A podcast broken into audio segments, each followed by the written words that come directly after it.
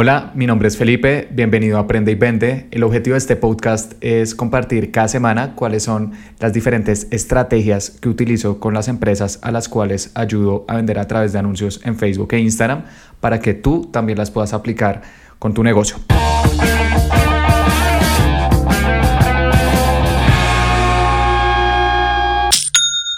Hoy quiero hacer algo diferente y es que normalmente comparto consejos sobre mm, cómo vender a través de anuncios en Facebook e Instagram. Entonces, cuáles son las campañas que deberías usar, los públicos, cuáles son las últimas actualizaciones o herramientas que van saliendo para que puedas aprovechar toda esta información y de esta forma puedas hacer anuncios rentables.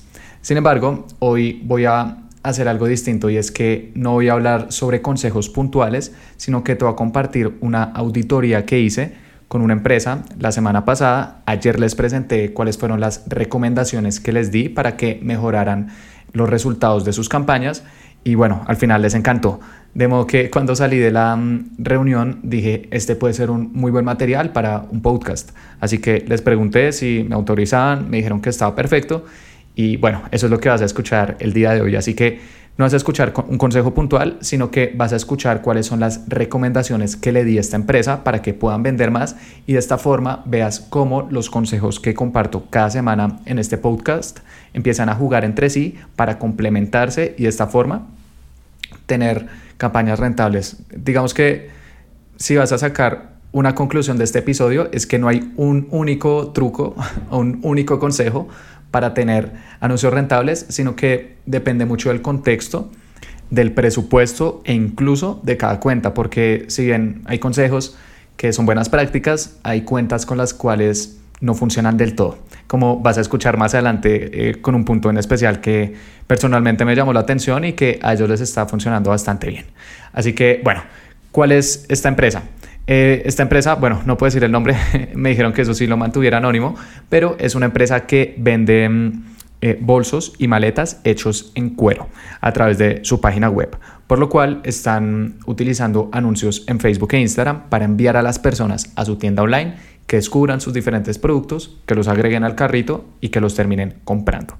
Así que antes de entrar a hacer cualquier auditoría, empezar a revisar cualquier campaña o anuncio, siempre me gusta ver el panorama general de la cuenta. Así que te voy a compartir sus eh, principales métricas para que sepas cómo les está yendo y además hacia dónde quieren ir. Así que en los últimos 30 días han invertido 10.180 dólares en anuncios en Facebook e Instagram. Han vendido 28.189 y esto genera un retorno a la inversión en publicidad o ROAS por sus siglas en inglés, así se le conoce, de 2,77. Es decir, por cada dólar que le están dando a Facebook e Instagram, este les está retornando 2,77 y viene simplemente dividir cuánto han vendido sobre cuánto han invertido. Así que en este momento el retorno de la cuenta es de 2,77 y me dicen que con este retorno aún no son rentables. Necesitan mínimo un retorno de 4. Así que me dijeron, Felipe, ¿cómo podemos subir un retorno de 2,7 a 4? Y de eso es lo que vamos a hablar en este episodio. Así que esos son eh, los indicadores principales. Bueno, también han generado 120 compras y el costo por compra está en 84,8 dólares. Pero más que el costo por compra, su indicador principal realmente es el retorno o el ROAS. Así que por eso me voy a enfocar en ese. Eh, perfecto, así que ya tenemos los eh, principales indicadores. Ahora, generalmente a mí las auditorías me gusta dividirlas en tres partes importantes. La primera la voy a llamar tracking. Tracking en inglés quiere decir rastreo. ¿Y por qué lo llamo en inglés? Porque en el mundo del marketing digital, cuando uno quiere saber cómo se está midiendo el resultado de una campaña, se utiliza mucho el término tracking, porque es, bueno, del inglés. Así que eh, acá me vas a escuchar decir algunos términos técnicos, pero es porque es una auditoría y quiero que te familiarices con este vocabulario que se utiliza en marketing digital. En todas las industrias siempre hay un vocabulario especial. En marketing claramente no es la excepción, así que te voy a empezar a eh, contar sobre estos términos para que después cuando hables con una persona de marketing te sepas defender perfectamente y diga, esta persona sí sabe. Así que la primera parte de la auditoría va a ser el tracking, la segunda va a ser prospecting. Prospecting en inglés quiere decir prospección, es decir, las campañas de tráfico frío. Y la tercera parte va a ser retargeting, que mm, eh, retargeting quiere decir seguimiento. Y son las campañas para personas que ya nos conocen o ese tráfico más caliente. Así que eh, otra vez para recapitular va a estar dividida en tracking, eh, cómo medimos las campañas, prospecting, cómo le estamos mostrando nuestros anuncios a personas que no nos conocen y retargeting, cómo le mostramos los anuncios a personas que ya nos conocen. Empecemos con tracking. Ellos al tener una página web eh, tienen que tener instalado el pixel de Facebook para que las personas que le clic a nuestros anuncios y después vayan a mm, su tienda online, Facebook e Instagram, aún los puedan rastrear o traquear. ya empiezas a ver estos términos como empezamos a jugar con ellos. Y porque esto es importante, porque, no sé, si inviertes 100 dólares, quieres saber cuánto vendiste. Y la única forma de saber cuánto vendiste es si Facebook e Instagram saben lo que sucede en tu página web. Y eh, para eso precisamente instalamos el pixel. Si no estás muy familiarizado en qué consiste o cuáles son las funciones del pixel, te recomiendo que escuches el episodio número 20, ya que ahí hablo en detalle sobre cuáles son las funciones de este pixel y bueno, si tienes una página web, te recomiendo que lo instales, mejor dicho, para ayer. Por favor, es muy importante que lo tengas instalado. Así que eh, el primer paso de la auditoría fue claramente verificar que estuviera instalado el pixel, lo tienen instalado y además se activa correctamente. Perfecto. Sin embargo, además del pixel, me gusta verificar que mm, hayan otros elementos instalados o configurados para medir eh, de la forma más exacta posible el rendimiento de nuestras campañas. ¿Cuál es el siguiente punto que reviso? La API de conversiones. Esto es algo relativamente nuevo que Facebook lanzó para eh, poder rastrear las personas que mm, utilizan, por ejemplo, bloqueadores de anuncios. Esto es algo que expliqué en el episodio número 67 de este podcast, así que si no tienes la API de conversiones instalada en tu página web, te recomiendo que también la instales porque le va a enviar información adicional a Facebook e Instagram. De hecho, te recomiendo que instales tanto el pixel como la API de conversiones. Esta empresa también lo tiene instalado, así que perfecto, muy bien. Luego también verifiqué que hubieran seleccionado los eventos del pixel y de la API de conversiones que vamos a utilizar de ahora en adelante para medir el rendimiento de nuestras campañas.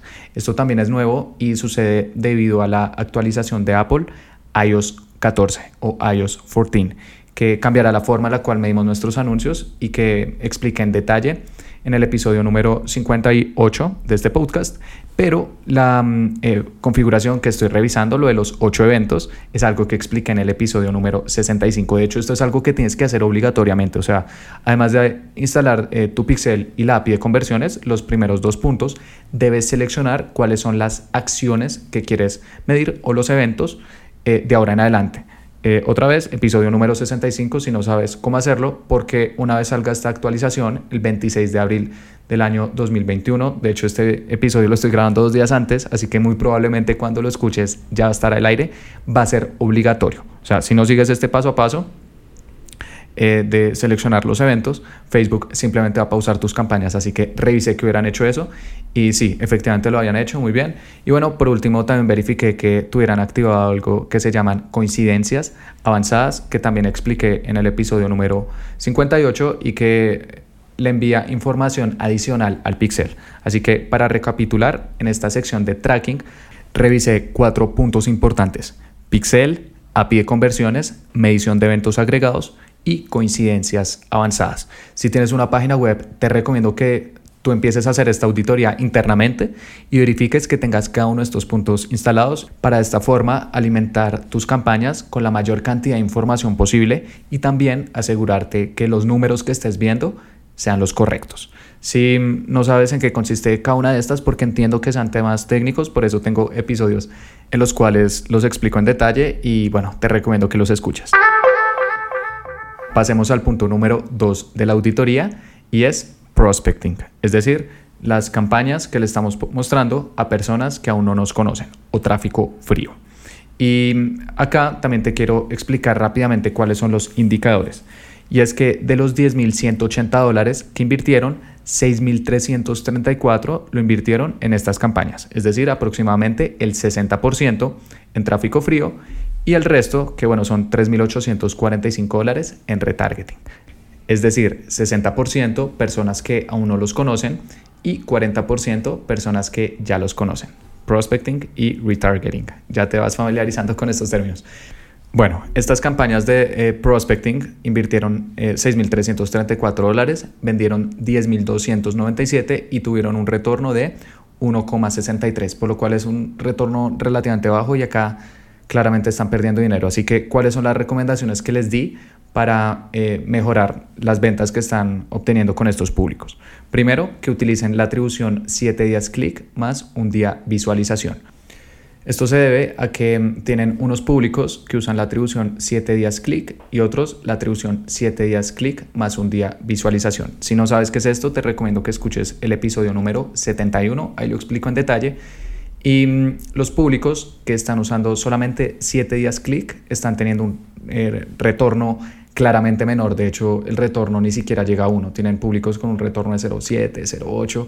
Así que les recomiendo que los pausen y eh, se enfoquen únicamente en los públicos que están usando la atribución 7 días clic más un día visualización y que además están obteniendo un retorno positivo. De hecho, en este momento mm, eh, tienen 6 públicos de tráfico frío o de prospecting, pero únicamente 3 están teniendo buenos resultados. Así que en vez de tener 6 públicos y cada uno de estos con eh, diferentes presupuestos. Tienen un público con 50 dólares al día, otro con 10, otro con 15, otro con 30.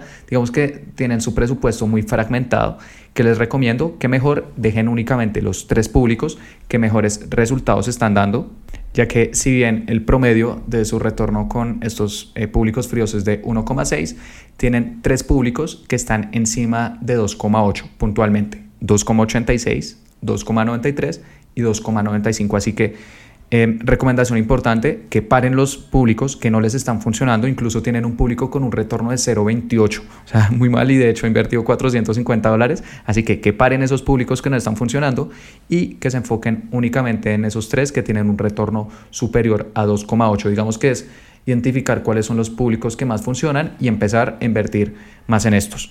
Em, cada uno de estos públicos va a quedar con un presupuesto un poco más grande de 55 dólares diarios en vez de tener 50, 30, 10, etc. Así que los estamos consolidando y estamos invirtiendo donde sabemos que estamos obteniendo buenos resultados. Sin embargo, em, igual es bueno tener una lista de públicos que podemos probar en un futuro. Así que de estos tres públicos que les están funcionando, dos son muy similares y es un público similar del 1% de su lista de emails. Y lo interesante es que cogieron este público similar y lo dividieron en hombres, un público, y mujeres, otro público. Y ambos les están funcionando bien. De hecho, tienen un retorno de 2,86 y 2,93, así que perfecto. ¿Y por qué dividen entre hombres y mujeres? Para mostrar los productos de hombres a su público similar, que son hombres.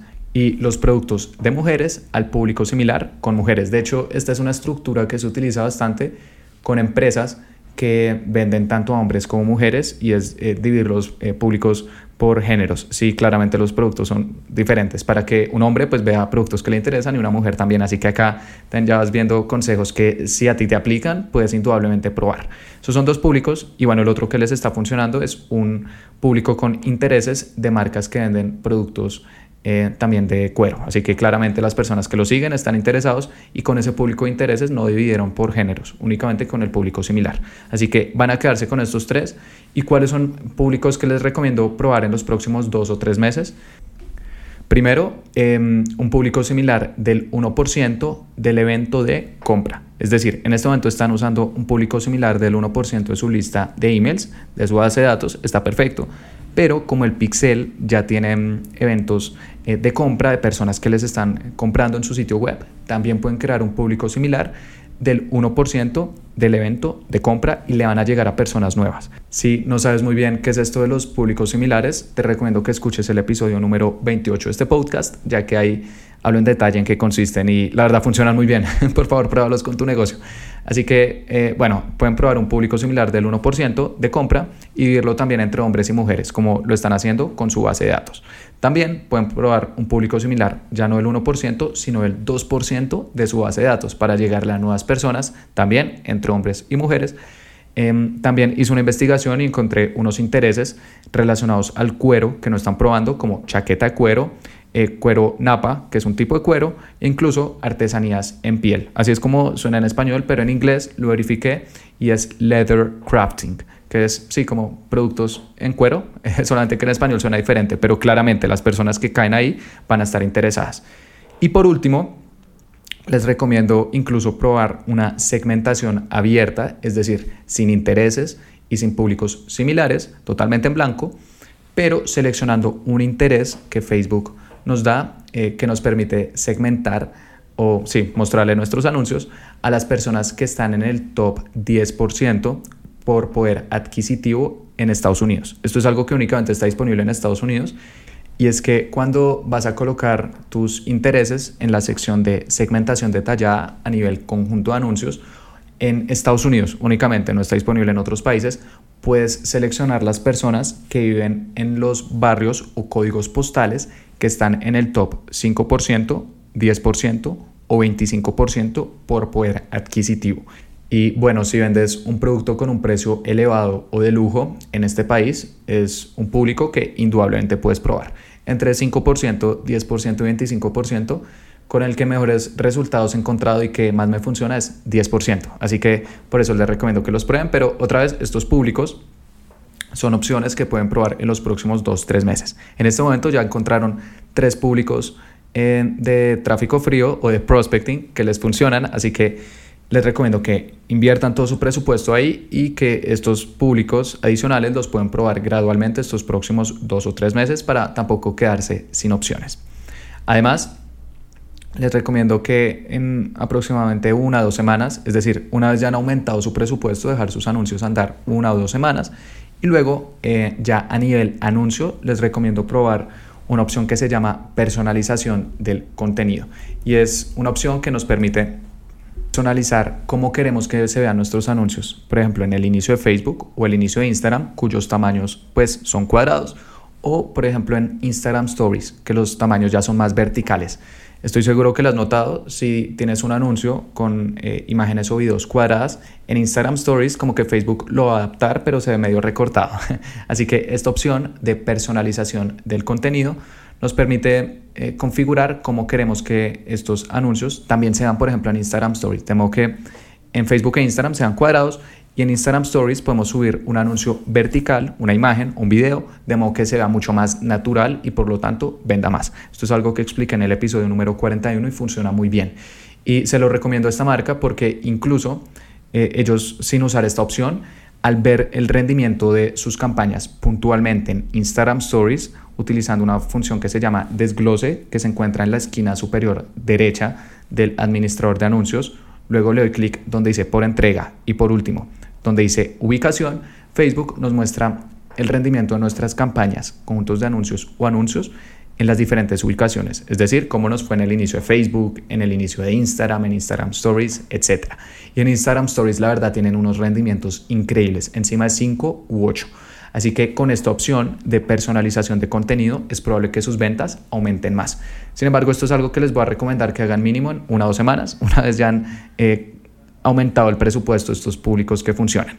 Además, también les recomiendo que mm, prueben nuevos carruseles. Este es el formato, también se le conoce como anuncios de secuencia y son como esos, sí, como carruseles, anuncios que tienen diferentes tarjetas que van pasando, porque de lejos son los que mejores resultados les dan. Así que, por ejemplo, encontraron que los carruseles funcionan, pues pueden crear nuevos carruseles con nuevas imágenes, videos, textos, etcétera, para aprovechar estos aprendizajes. Y bueno, algo que casi no están usando, por ejemplo, son videos, así que también pueden probar videos e incluso colecciones. Es un tipo de anuncio que a mí personalmente me encanta, se ve muy bien y muy pocas empresas utilizan, es algo que expliqué en el episodio número 53 y especialmente si mm, tienes un catálogo amplio de productos o servicios, te recomiendo que utilices. Así que eh, les recomiendo usar nuevos carruseles y también probar tipos de anuncios que aún no han hecho, como videos o colecciones, porque un principio muy importante es que diferentes personas responden a diferentes anuncios. Así que si únicamente estás usando imágenes o carruseles y no estás usando videos o colecciones, es probable que hayan personas que te podrían haber comprado, pero al no mostrarles los anuncios que a ellos les gustan, no los vas a poder eh, convertir. Así que bueno, esa es otra recomendación que les doy. Y ya digamos que en los textos de los anuncios La verdad, lo hacen bien, dicen que sus productos son de los cueros de la más alta calidad, con diseños clásicos, pero me di cuenta de algo muy importante y es que esta industria la verdad está bastante saturada, por lo cual decir simplemente que usamos los cueros de la mejor calidad no es suficiente. Les pregunté qué tipo de cuero utilizan y usan el cuero efectivamente la calidad más alta del mercado que se llama cuero de grano completo. Y bueno, una característica de este cuero es que dura prácticamente toda la vida. Sin embargo, eso no lo están mencionando casi en sus textos. Así que les dije, en vez de decir simplemente que usan el cuero de la más alta calidad, sean más específicos, que usan cuero de grano completo. De modo que eso es algo como nuevo para las personas y ahí se empiezan a posicionar como la empresa que vende cuero de grano completo. No únicamente cuero, sino cuero de grano completo es algo un poco más específico y ahí les va a permitir crear un diferencial en la mente de las personas. Por lo cual, si por ejemplo tú usas materiales específicos, ingredientes, recetas, etcétera, como algo que efectivamente te diferencia, te recomiendo que lo digas en tus anuncios, porque simplemente decir que eh, tienes la mejor calidad o los mejores productos, digamos que es algo genérico, las personas no conectan con eso. Y he visto una y otra vez que uno, al ser un poco más específico en qué nos hace diferentes, los rendimientos de las campañas se elevan notablemente, especialmente con estos públicos fríos que aún no nos conocen y que, bueno, además quieren saber qué nos hace diferentes y por qué nos deberían comprar a nosotros. Así que esa es una recomendación que les doy con los textos. Y eh, bueno, finalmente también en esta etapa de prospecting les recomiendo crear una campaña por el Día de la Madre. Eh, puntualmente utilizando el interés de marcas de cuero, ya que de todos los públicos fríos es el que mejor rendimiento tiene. Así que, por ejemplo, para el Día de la Madre, como es algo que tiene una duración limitada durante una o dos semanas, pueden crear una campaña diferente también para controlar cuánto van a invertir ahí y pueden decir em, que puede ser el regalo perfecto alguno de sus bolsos, promocionando claramente los productos de mujeres y quizás dando un pequeño descuento para incentivar a estos nuevos compradores a que prueben sus productos y cuando noten la calidad que tienen, ya les van a seguir comprando. Así que te recomiendo que también hagas lo mismo y es que revises tu calendario y empieces a pensar cuáles son las fechas o las fiestas que puedes aprovechar para ser más relevante durante un periodo de tiempo limitado con aquellas personas que aún no te conocen. Así que esas son las principales recomendaciones con eh, prospecting o ya sabes, con campañas de tráfico frío, prospección.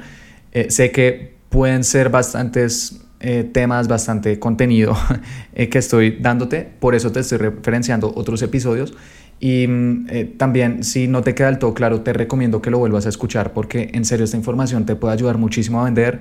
A mí personalmente me hubiera encantado eh, saber esto o que alguien me lo hubiera dicho cuando estaba empezando. Y son consejos que uno únicamente va viendo cuando ya está auditando una cuenta completa. ¿Cómo puedes hacer esto o no puedes hacer esto? Así que este episodio de alguna manera es especial y eh, siento que claramente va a tener más contenido pero también puede ser tremendamente útil si sabes aplicar los consejos que te estoy dando. Pasemos al punto número 3, que es retargeting. Ya las campañas, no de tráfico frío, sino de personas que ya conocen a esta marca.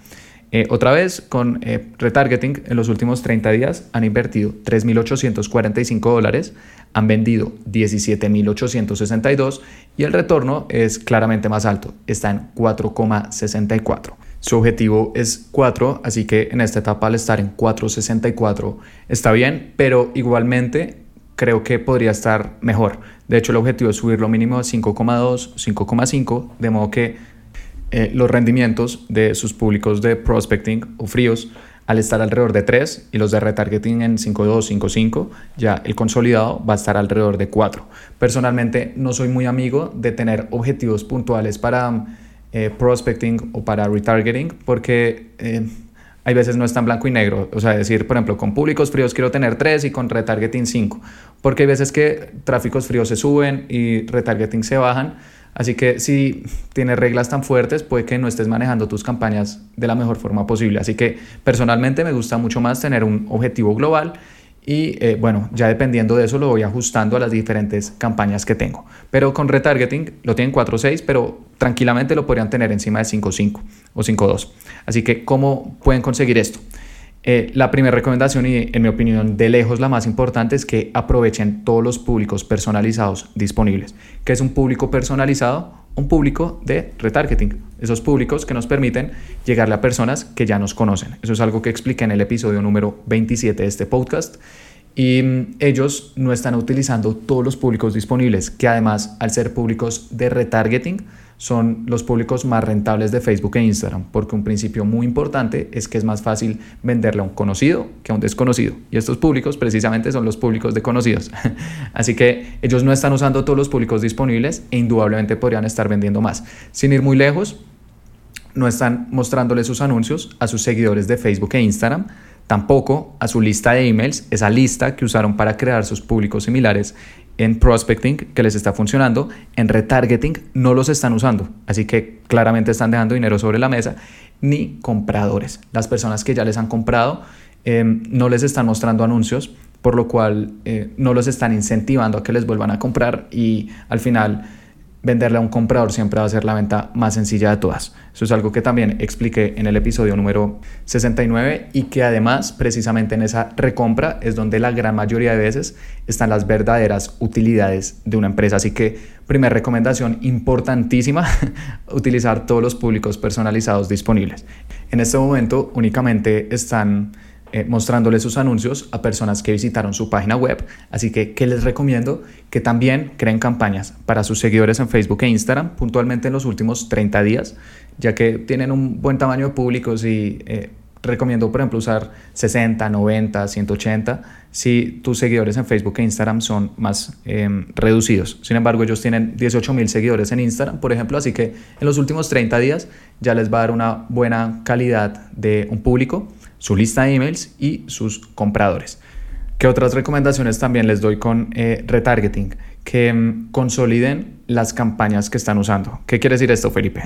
y es que ellos están utilizando mm, una estrategia que es bastante interesante y que se usaba hasta hace uno o dos años, pero ellos la siguen usando y es usar una campaña, un conjunto de anuncios y un anuncio, pero tener muchas campañas. ¿Cómo así? O sea, ellos tienen, por ejemplo, una campaña para mostrarle sus anuncios a personas que los visitaron en los últimos 15 días. Pero tienen otra campaña de 15 a 30 días y tienen otra campaña para personas que visitaron la página de producto en los últimos 1 a 7 días y otra en los últimos 8 a 14 y otra en los últimos 15 a 30. Y luego tienen una campaña de personas que agregaron al carrito en los últimos 60 días. Es decir, tienen muchas campañas de retargeting para aislar cada uno de estos públicos y así poder controlar cuánto estamos invirtiendo en cada uno de estos. Esta es una estrategia que se usaba mm, hasta hace uno o dos años, se usó durante mucho tiempo, debido a que el algoritmo de Facebook e Instagram no era muy inteligente. Así que tocaba tener muchas campañas para saber exactamente dónde estamos invirtiendo nuestro dinero y poder identificar cuáles eran eh, los públicos más rentables. Sin embargo, hoy en día esto es algo que mm, ya no está funcionando muy bien porque el algoritmo cada vez es más inteligente.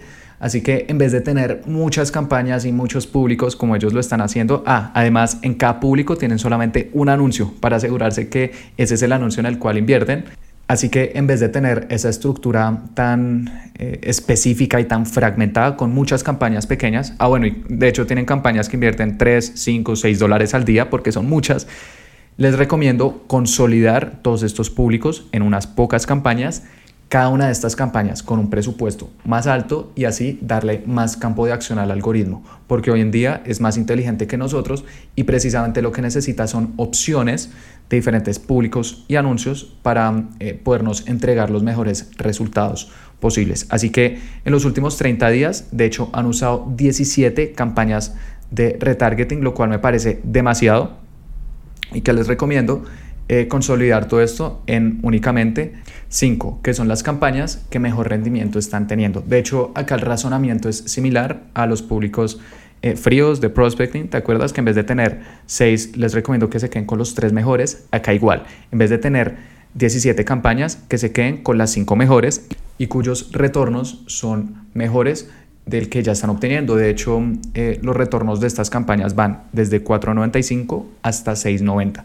Así que al distribuir el presupuesto de 15 campañas únicamente en 5, pero que todas tienen un rendimiento prácticamente encima de 5, van a subir todo el retorno de sus campañas de retargeting. Y si además aprovechan otros públicos que no han usado en el pasado, como seguidores en Facebook e Instagram, lista de emails o compradores pasados, ¡pum! Eh, su retorno de retargeting va a explotar. Así que esa es una recomendación importantísima que les doy. Ahora, tampoco les recomiendo tener únicamente un anuncio por público, les recomiendo tener más o menos dos o tres, así que pueden dejar los anuncios que ya funcionan porque esos ya están demostrados y también pueden probar lo mismo, por ejemplo, videos, colecciones, formatos que no están usando o textos que no están aprovechando. Por ejemplo, ellos con los públicos de retargeting se enfocan mucho en algo que me parece excelente y es garantía de por vida y está perfecto, pero ellos también tienen otras, digamos que mm, objeciones que podrían aprovechar, como el hecho de que ofrecen envíos gratis o devoluciones gratis. Eso es algo que no está mencionando únicamente la garantía. Y claro, hay personas que les interesan las garantías, pero hay otras que les interesan, por ejemplo, los envíos o las devoluciones. Así que al probar nuevos anuncios dentro de estos públicos que ya saben que funcionan y además que van a ser públicos que van a tener un presupuesto más alto, más consolidado, los retornos muy probablemente van a aumentar. Y bueno, eh, por último, también les recomiendo con eh, sus públicos de retargeting crear una campaña por el Día de la Madre. Les recomiendo crear una campaña diferente a la de prospecting que te mencioné hace un momento eh, para controlar cuánto estamos invirtiendo en cada una de estas dos campañas. Y mm, en esta campaña de retargeting les recomiendo también usar visitantes web, personas que los hayan visitado en los últimos 90 días, seguidores de Facebook e Instagram de los últimos 90, digamos que con las campañas que siempre andan, les recomiendo 30 días, eh, pero esta al ser una campaña, por ejemplo, de Día de la Madre, algo muy especial, pueden ampliar ese rango de tiempo hasta 90, porque hay personas que pueden estar un poco más frías, que ya, pues no sé, no han interactuado con ellos hace 60, 70, 80, 90 días, pero al ver algo del Día de la Madre dicen, les voy a comprar. Y bueno, también claramente su lista de emails y compradores pasados. Estas son las principales recomendaciones. Hubo otras recomendaciones adicionales porque también les dije qué hacer en cada una de las campañas públicos, pero digamos que ya era algo muy específico. Estas son las generales de los tres puntos eh, que a mí generalmente me gusta abarcar en una auditoría, que otra vez son tracking, rastreo o seguimiento, prospecting, públicos fríos y retargeting, públicos calientes. Así que, eh, bueno, eh, este episodio además también fue un poco más largo, pero siento que este formato también te ayuda bastante, ya que además de escuchar consejos puntuales, que igual voy a seguir dando, eventualmente también voy a hacer estos episodios de auditorías para que escuches cómo cada uno de estos consejos aplican ya en cuentas de la vida real, que tienen campañas, que tienen anuncios, y empieces a unir estos puntos. Y luego, cuando tú revises tus campañas, sepas exactamente qué hacer. Este fue un ejemplo de una empresa que vende a través de su página web, pero en un eh, futuro también haré auditorías de empresas que venden, por ejemplo, a través de WhatsApp o que venden no productos sino servicios o que tienen negocios locales o que venden cursos, por ejemplo, digamos que otros sectores, para que veas también cómo las estrategias van cambiando dependiendo de cada sector, pero también hay principios que siempre van a funcionar. Así que bueno, eso fue todo por este episodio. Espero que te haya gustado, que hayas aprendido y lo más importante, que lo vayas a aplicar. Y te invito a que te suscribas porque todos los jueves estoy subiendo episodios sobre cómo vender a través de anuncios en Facebook e Instagram. Muchas gracias.